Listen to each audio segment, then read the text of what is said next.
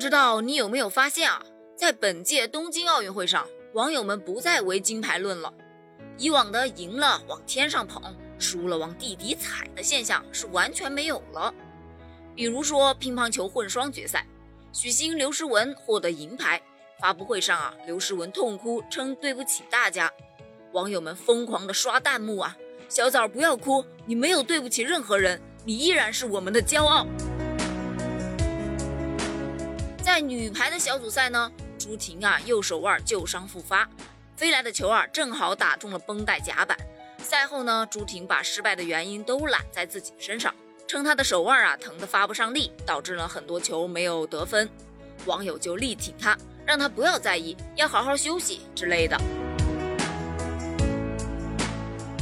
在体操女团决赛中呢，卢玉飞啊掉下器械，重重落地，站起来的第一句话是。可以再翻吗？那一幕真的是把网友们心疼坏了。面对呀被淘汰的、没有拿到任何奖牌的运动员们，网友们也是秉持着鼓励、称赞、肯定的态度。所以呀，我真心的觉得这一届的网友真的是太有爱了。当然，我也是这届网友之一，嘿嘿。我们难道不渴望中国第一名吗？